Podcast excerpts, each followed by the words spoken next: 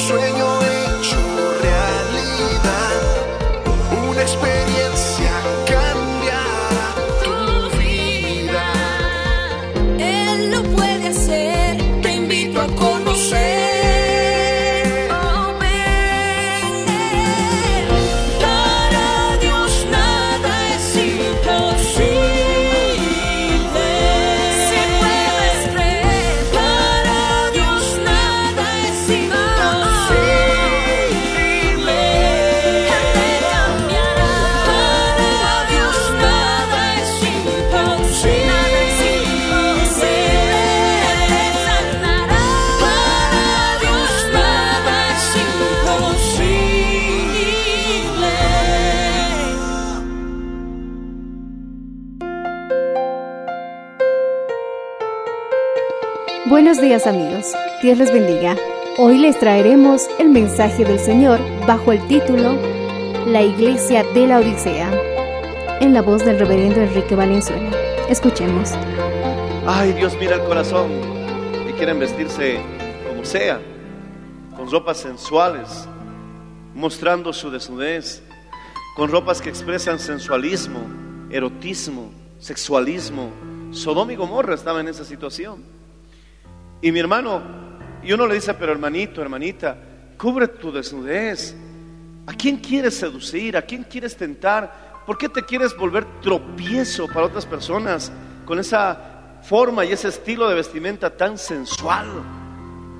Y entonces responde mi hermano, es que Dios mira el corazón. Precisamente, si tú abres conmigo Génesis 6, precisamente por eso Dios destruyó a toda la humanidad, excepto a Noé y a su familia, porque Dios mira el corazón. Oh, mi hermano, alabado sea el nombre del Señor Jesús.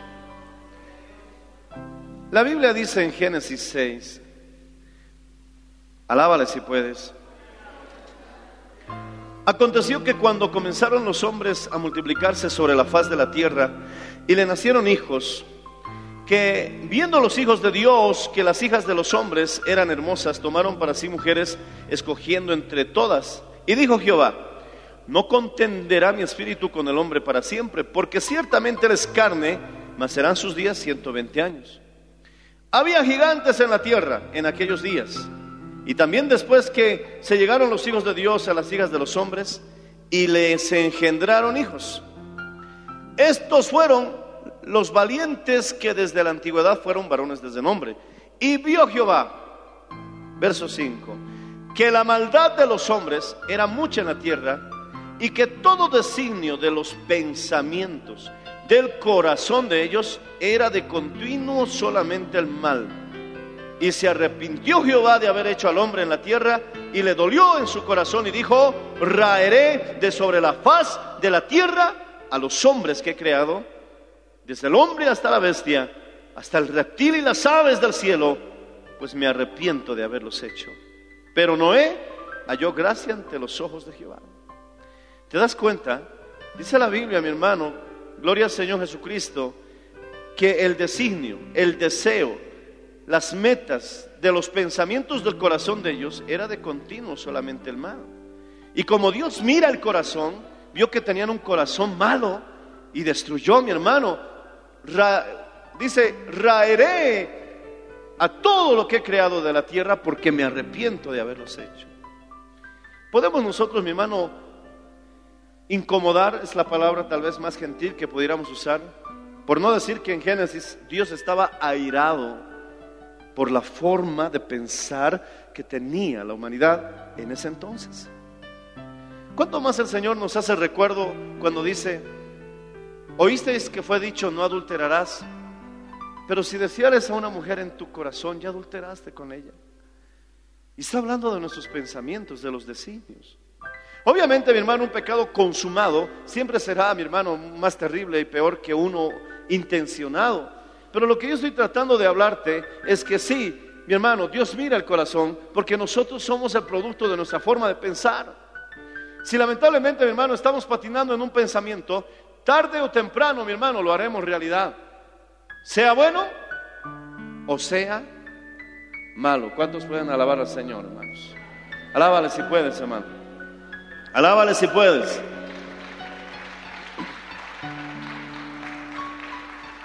Por eso el Señor se enojó con los israelitas, porque ellos divagaban en su corazón y no les permitió entrar a la tierra prometida, porque las promesas de Dios, la tierra que fluye leche y miel, no son para los que divagan en su corazón, porque una relación, mi hermano, cobra valor gracias a la confianza.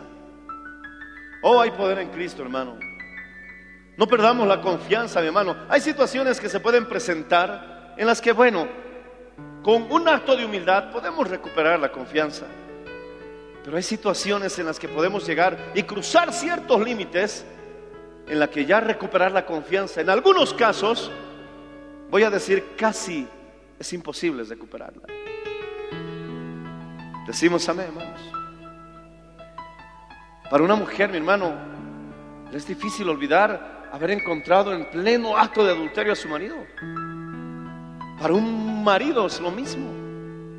Pero mi hermano, si estamos ya andando en el campo de los pensamientos, entonces arrepentimiento, ¿qué, qué significa arrepentimiento, hermano?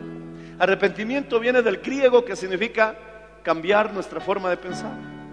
Metanoeo. Cambiar nuestra forma de pensar. Arrepentidos porque el reino de los cielos se ha acercado. Es decir, cambia tu forma de pensar porque el reino de los cielos se ha acercado. Si quieres que el reino de los cielos se acerque a tu vida, tienes que pensar en lo que piensas. No hay tierra prometida para los que divagan en su corazón. Porque de la abundancia del corazón habla la boca. ¿Y qué les dijo Dios? Conforme habéis hablado a mis oídos, así yo haré con vosotros. Y por 40 días fueron los espías a ver la tierra prometida. Será un año por día. Los menores de 20 años estarán libres del juicio. Pero los mayores de 20 años ciertamente moriréis, pereceréis en el desierto. Porque es una nueva generación la que conquista las promesas de Dios. Ya no esa vieja naturaleza pesimista, mi hermano, que siempre te ha provocado y te ha traído problemas. Esa vieja generación tiene que morir ya en este desierto. ¿Qué es el desierto, hermano? El desierto es el camino. Repite conmigo y pon tu nombre. Yo voy a poner el mío. Ese viejo Enrique. No digas tú Enrique, pon tu nombre. No te metes conmigo. Cada uno con su responsabilidad delante de Dios. Así que yo me pongo mi nombre delante de Dios. Ese viejo Enrique, ¿tú qué vas a decir? Esa vieja que no me cae. Ese viejo de mi marido, no. Pon tu nombre. Ese viejo Enrique tiene que morir en el desierto. Porque si no muere, no podrá poseer la tierra prometida. Si sigues con esas carnalidades, si sigues atado a la pornografía, si sigues viviendo, mi hermano, en situaciones en que ya no son, mi hermano, situaciones simples, leves, en las que quizás, mi hermano, como dije, con un acto de humildad se pueden arreglar.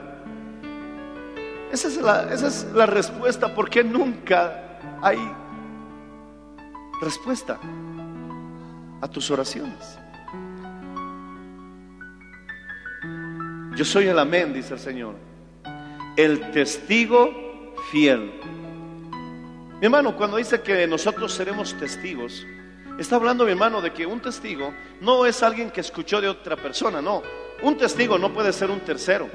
Así es que me contó que su tío le había contado porque le había escuchado a su abuelo. No, tú no eres un testigo. Un testigo es alguien que está presenciando, ha hecho un acto presencial de una situación y puede decir con claridad, yo lo vi, yo estuve ahí. ¿Cómo vamos a ser testigos de Jesucristo? Viendo el cumplimiento de la palabra de Dios en nuestras vidas. Alabado sea el nombre Señor. Es la única forma de ser testigos genuinos, verdaderos, completos de Dios. Yo puedo decir soy testigo del bautismo del Espíritu Santo. ¿Por qué? Porque lo he vivido. Soy testigo de que Dios sana enfermos. ¿Por qué? Porque lo he experimentado. No puedo decir que soy testigo de algo en el cual no he estado, mi hermano, presente. Si eres testigo, mi hermano, tienes que haber participado de esa realidad.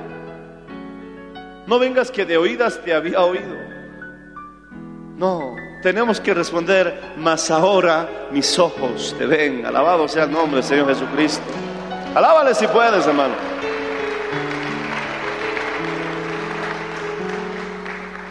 Dice, yo soy el, el amén, el testigo fiel y verdadero. En Dios no hay mentira. El principio de la creación de Dios dice esto. Deberíamos, mi hermano, analizar el libro de Génesis, porque ahí encontramos la raíz de muchas y de todas las cosas que se van desarrollando en la Biblia.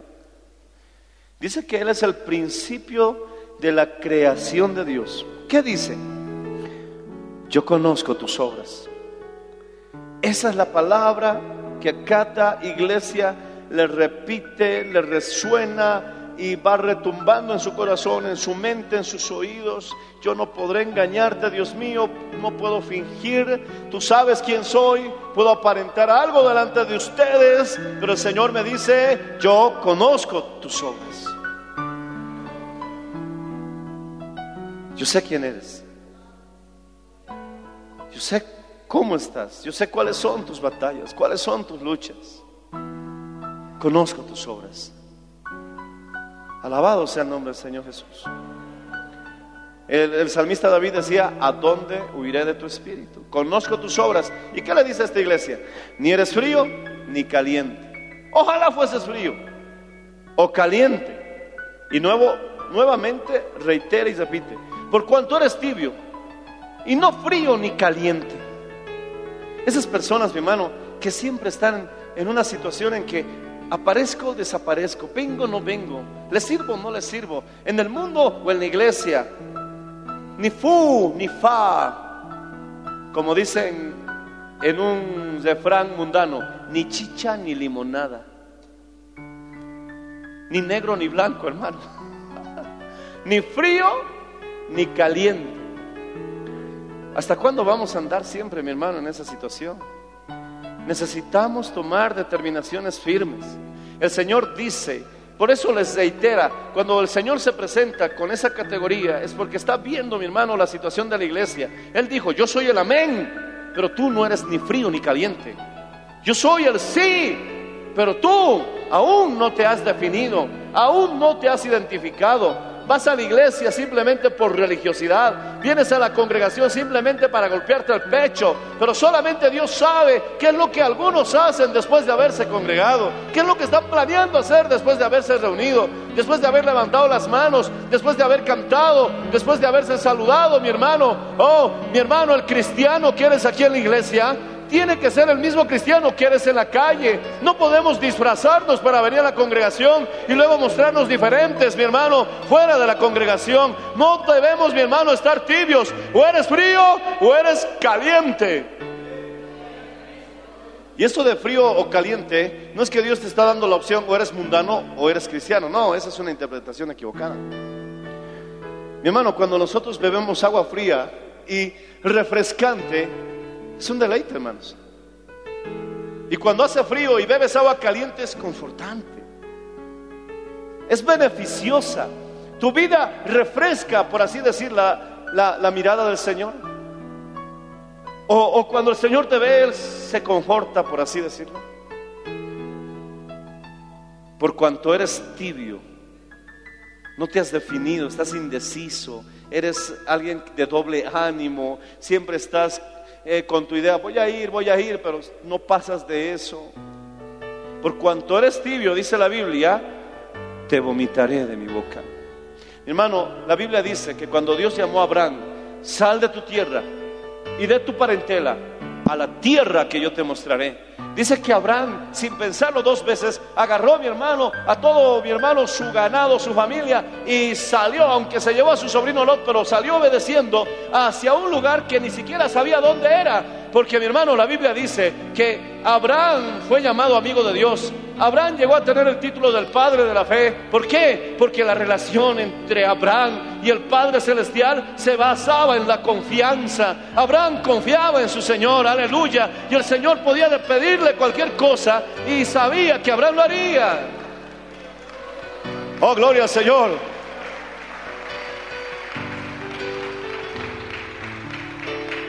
Abraham, entrégame a tu hijo, el unigénito, el de la promesa. Ofrécemelo en sacrificio. Dios podía pedirle cualquier cosa a Abraham. Y aunque Abraham tal vez tenía su lucha, él obedecía. Dime, ¿Dios te puede pedir algo? ¿Eres frío o caliente? Si eres frío o caliente, Dios te puede pedir cualquier cosa. Pero los tibios siempre están dudando. Siempre están en un intermedio.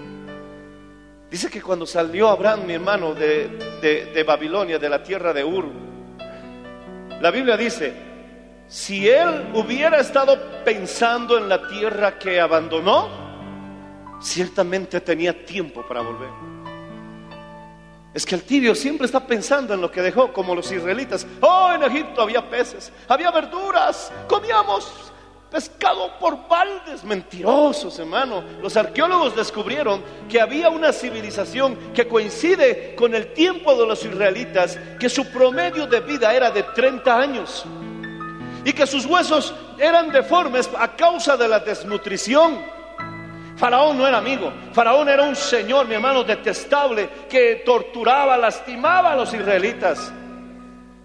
Su promedio de vida era 30 años. Habían casos excepcionales, pero la gran mayoría moría joven. Imagínate, Dios en el mayor de sus enojos les dio 40 años en el desierto. Aparte de los años que cargaron, que ya tenían al salir de Egipto, mi hermano, Dios, aún a pesar de estar enojado, Él siempre es bueno. Alabado sea el nombre Señor Jesucristo. Dilo fuerte, Dios es bueno.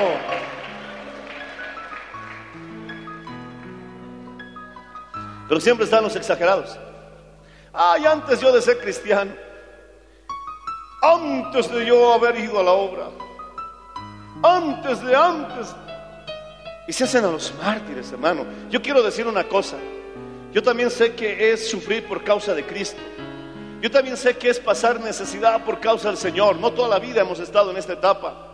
Mi esposa y yo sabemos, hermano, situaciones que estoy seguro que no me alcanzaría el tiempo para describirlas, como muchos también que me escuchan estarían de acuerdo en lo que digo. Sabemos que es pasar el camino angosto. Y aún a pesar de haber vivido momentos casi difíciles de soportar, si no hubiera sido solo por la gracia de Dios, lo digo con firmeza, lo digo con claridad, siempre he estado mejor con Cristo, alabado sea el nombre del Señor Jesús. Siempre es mejor con Cristo. Él es la vida, Él es la luz, Él es el camino, la verdad y la vida. Alabado sea el nombre Señor Jesús. Pero los israelitas tibios, siempre pensando en la tierra que dejaron, o voy atrás o vuelvo. No, Jesús dice, ya que has puesto la mano en el arado y miras atrás, no eres digno de mí. ¿Qué pasa? No, de- dejemos de ser emocionales, almáticos y pasemos a ser ya espirituales. El hombre espiritual es como Jesucristo. Les dijo a sus discípulos, estoy triste hasta la muerte, porque su alma estaba pasando una gran angustia. Cuando se postró delante del Señor, sudó gotas como de sangre. Su carne, su cuerpo también estaba, mi hermano, en situaciones extremas. Que si no hubiera sido esas gotas de sangre, quizás hubiera muerto con un derrame cerebral. Pero a pesar de que su cuerpo ya no respondía, a pesar que su alma estaba triste hasta la muerte, él oraba y decía, Padre, si quieres pasa de mí esta copa.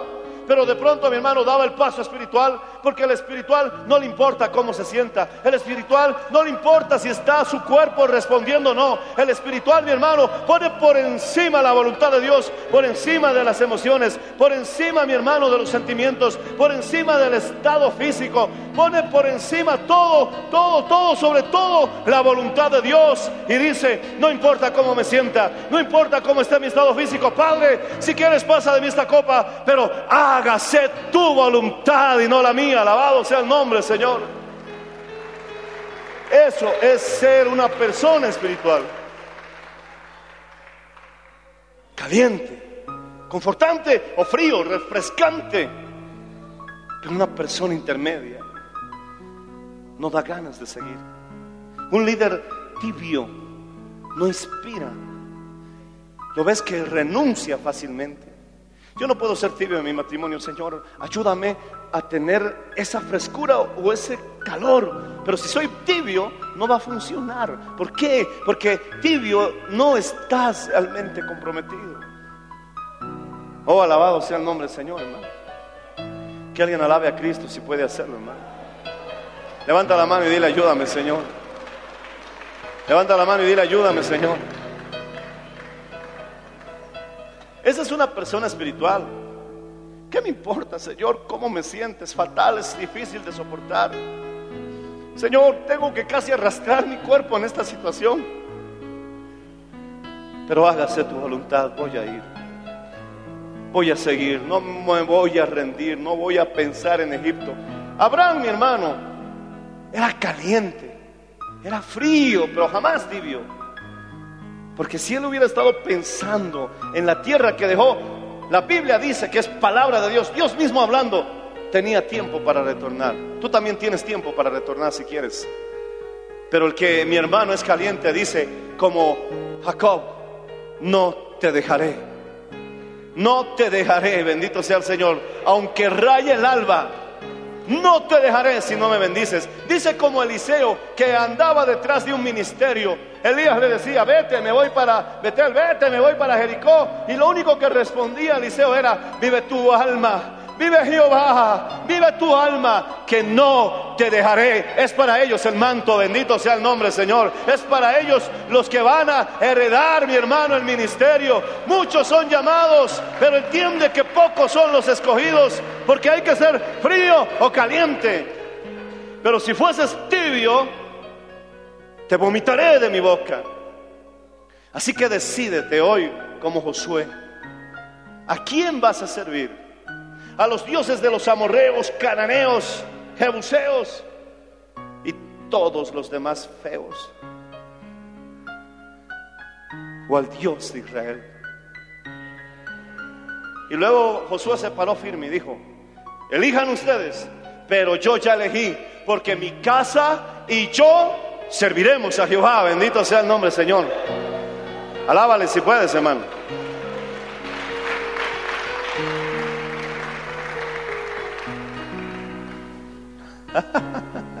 Así que si ya estás temblando, hermano, bendito sea el nombre de Señor Jesús. Mejor fortalecete en el Señor. Yo soy lo poco. Dios es lo mucho. Yo te voy a exigir que te congregues porque la Biblia no los pide. Yo te voy a pedir, hermano, corrígete. Pero no puedo ir más allá porque yo soy lo poco. Pero como Dios es lo mucho, Él te pide tu vida. Él te pide que lo ames por encima de tu padre, tu madre, tus hijos, terrenos, casas. Que lo ames sobre todas las cosas. Y que aún mueras por Él si es necesario. Él te pide eso. Oh mi hermano, sé fiel en lo poco. Bendito sea el Señor. Y serás fiel sobre lo mucho. Bendito sea el nombre de Cristo. Ojalá fueses caliente. Pero por cuanto eres tibio y no frío ni caliente, te vomitaré de mi boca. Mi hermano, ya basta de estar haciendo las cosas a media máquina. Ya basta de hacer las cosas sin ganas. Ya basta de hacer las cosas con la jeta hasta el piso. Si vas a hacer algo para el Señor, tienes que estar agradecido. Si te van a dar el privilegio de hacer algo para la casa del Señor, hazlo con todo, como dicen los argentinos. Métele toda tu fuerza, toda tu polenta, dicen, ¿verdad? Tú también a lo boliviano, hermano, métele todas las ganas.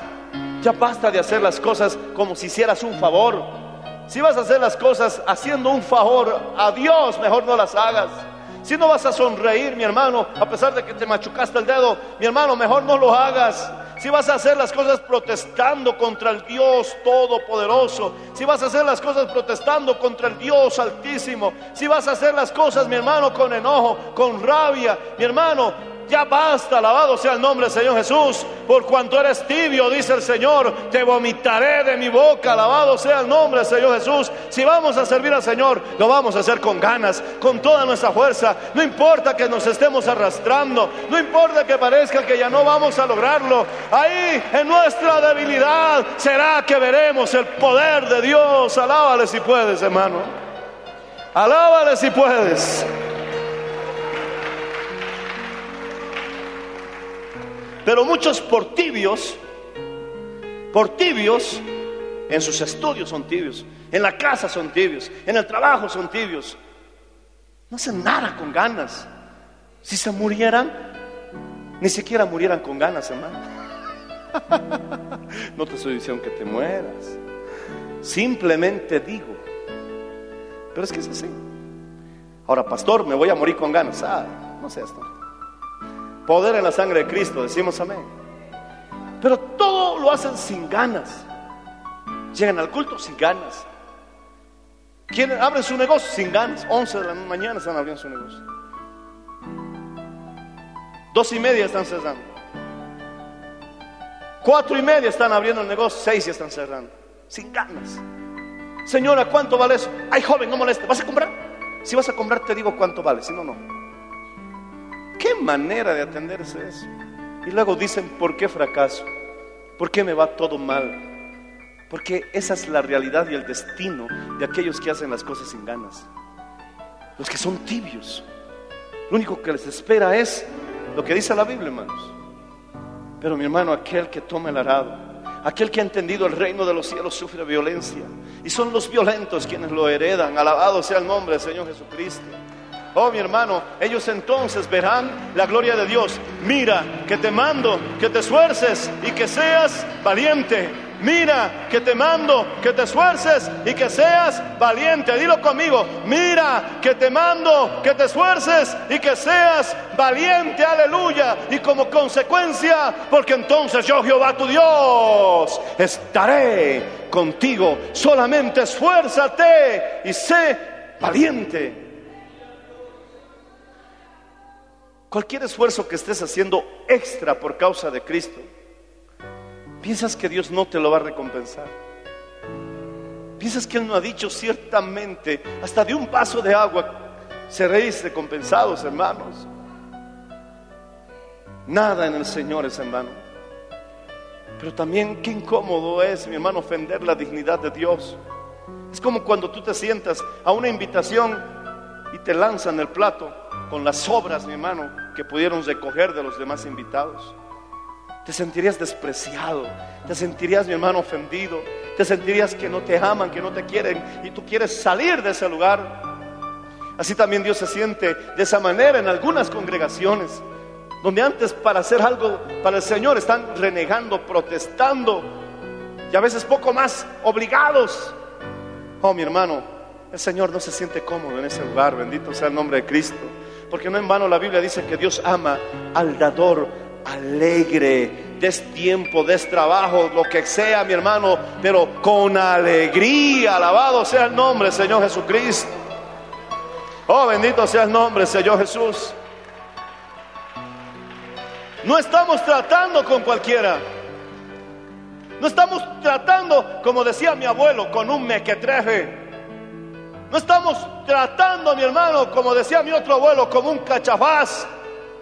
Estamos tratando con el Rey de Reyes, con el Señor de señores, oh Dios mío. Y si para entregarte un trabajo mejor tendré que rehacerlo todo, ayúdame en tu gracia. Pero tú te mereces lo mejor porque tuya es la gloria, tuya es la honra, tuya es la alabanza. Tú eres Rey de Reyes, tú eres Señor de señores. Aleluya, mi vida está en tus manos, Dios mío. ¿Cómo no voy a honrarte? ¿Cómo no voy a servirte? ¿Cómo no voy a seguirte, Señor? Si tú eres lo mejor que pudo habernos pasado en esta vida. A veces yo me sorprendo cuando viene un personaje a la iglesia, hermanos. Algunos disimuladamente, mi hermano, hasta quieren sacarse fotos con esa clase de personas. Uy, mi hermano, si viniera una autoridad reconocida, todos se levantaran para cederle la silla. ¿Por qué honras tanto a esa persona que es temporal, pasajera? Por eso se llama poderes temporales que hoy es y mañana no es. Y mi hermano está bien, al que honra, honra. Pero a tu Dios vas a usarlo menos que a Él. Ciertamente, mi hermano, estamos sirviendo a un Dios vivo. El Señor le dice a la iglesia de la Odisea, no seas tibio, ya basta de estar en medio, no seas hipócrita. Hablas de orar y nunca oras. Hablas de buscar a Dios y nunca me buscas. Hablas de que mis hijos que vayan a la iglesia y tú nunca vienes. Eres tibio, te vomitaré de mi boca. Porque no estás comprometido de verdad. No te has decidido firme y determinadamente en el corazón llegar a la meta, cruzar el desierto, terminar el camino. Aún sigues planeando retornar. Aún sigues pensando en volver. Eso, mi hermano, es una tibieza. Sí, mi hermano, habrán tropiezos en la vida. Pero mi hermano, como dice Pablo, tal vez derribado, pero no destruido. Y si no estás destruido y aún puedes ponerte de pie, entonces a ti te digo, levántate, toma tu lecho y vete a tu casa. Bendito sea el nombre del Señor Jesús. Oh, aleluya.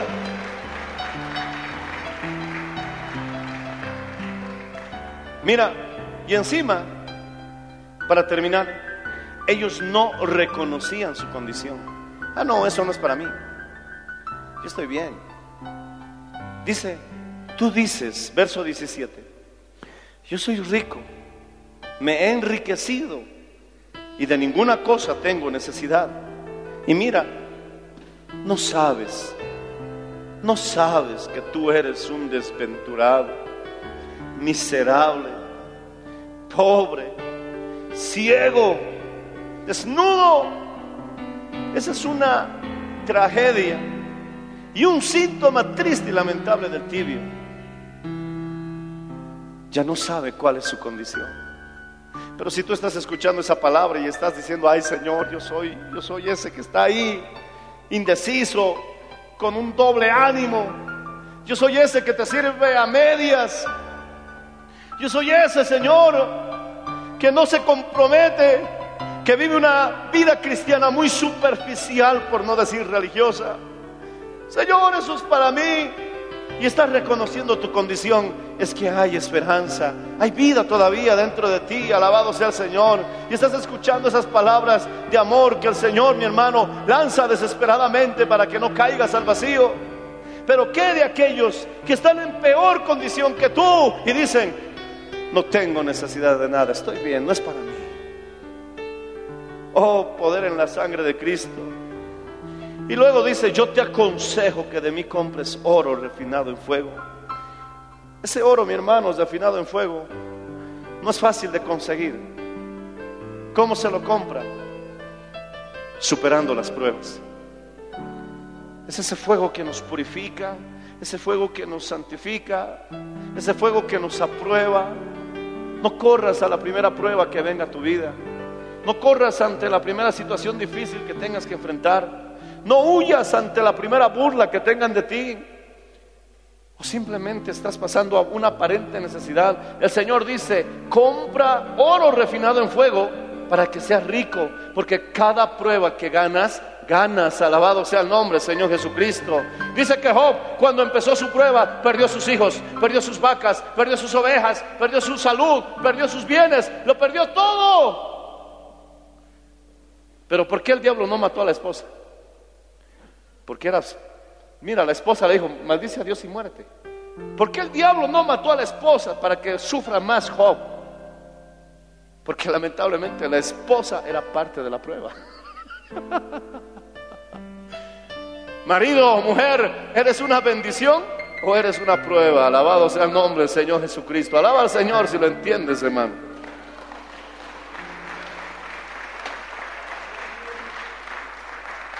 Alguien me dijo, alguien me dijo, si el diablo hubiera matado también a la esposa, tal vez Job se hubiera alegrado.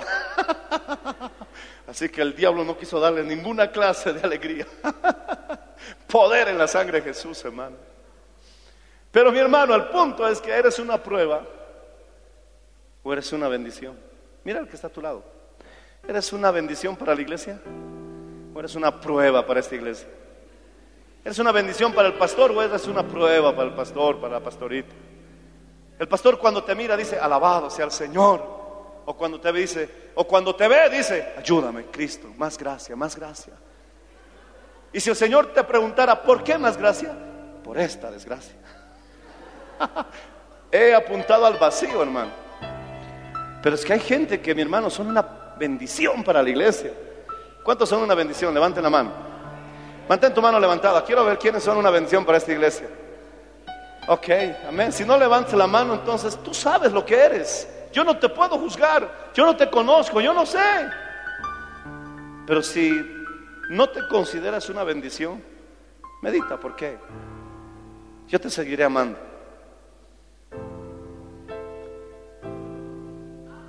Ese silencio me preocupa, hermanos.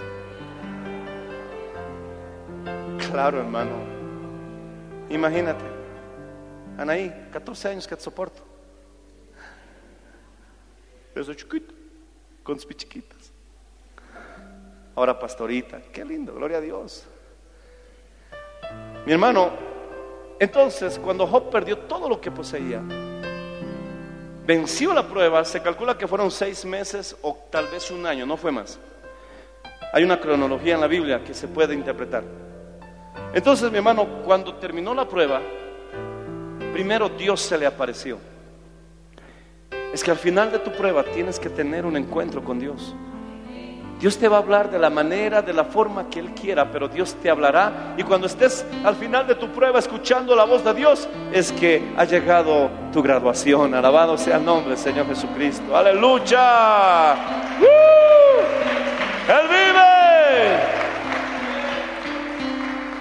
Y luego, cuando terminó ese encuentro con Dios, para resumir la historia, Dios le devolvió el doble. Por eso el Señor dice, compra de mí oro refinado, porque cuando ganas la prueba, ganas. Alaba al Señor si puedes hacerlo. Bendito sea el nombre de Jesús.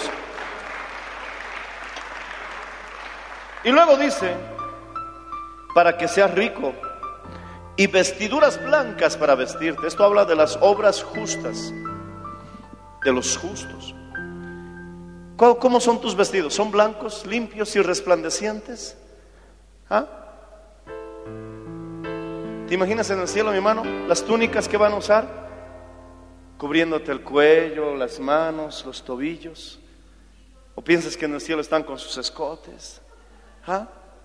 Mostrando a mi hermano el único vello que tienen en su pecho. ¿Ah? Mostrando las piernas. ¿Ah? Con una minifalda blanca, ¿te imaginarás? Poder en la sangre de Cristo. Si son blancas, es que son ropas de santidad. Y no solamente nos referimos a lo exterior, sino también a lo interior, porque para que un vaso sea útil en las manos de Dios, tanto como tiene que estar limpio por dentro, tiene que estar limpio también por fuera. Alabado sea el nombre del Señor Jesús. Limpiémonos por dentro y por fuera para servir al Señor. Y no seamos tibios. Oh, bendito sea el Señor Jesucristo, hermano. Porque dice, y que no se descubra tu vergüenza, que no se descubra la vergüenza de tu desnudez. Repite conmigo, a Dios no le gusta que se descubra nuestra desnudez. es una vergüenza. Es lo mismo. Que no se descubra la vergüenza de tu desnudez. Es como decir que no se descubra tu que no se descubra tu desnudez. Qué vergüenza. Es lo mismo. Mi hermano, y unge tus ojos con colirios para que veas. ¿Qué ves, hermano? Ese colirio habla del Espíritu Santo. Yo reprendo, y aquí viene la advertencia, y castigo a todos los que amo. Sé pues celoso y arrepiéntete. He aquí yo estoy a la puerta y llamo.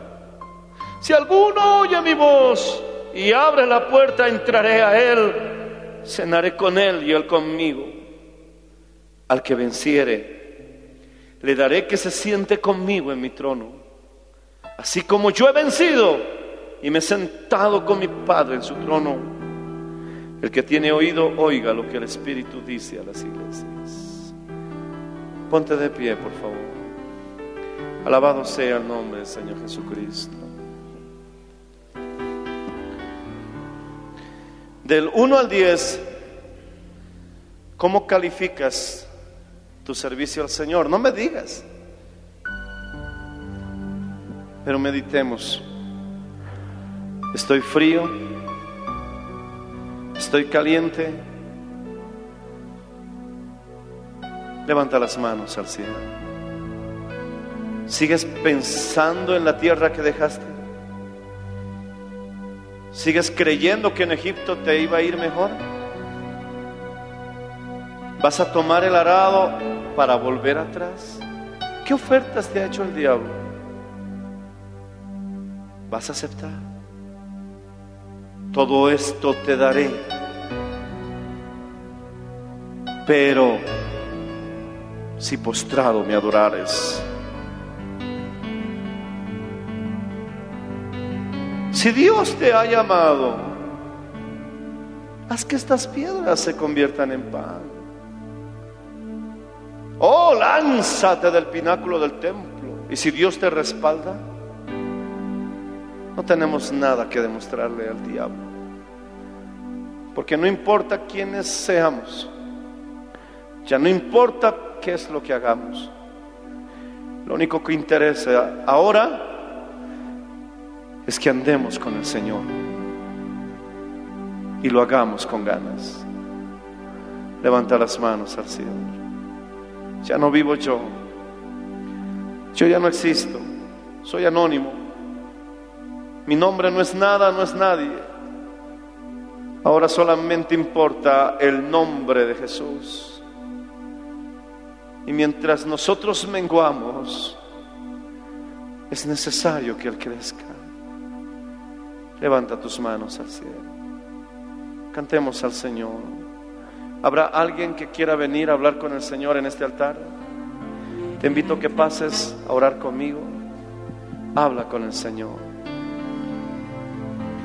Habla con el Señor. Acércate. Humillémonos delante de la presencia de Dios. Es hora de tomar determinaciones de vida o muerte. Como decía Pablo, sea que viva, sea que muera. Ya no me importa, porque soy del Señor.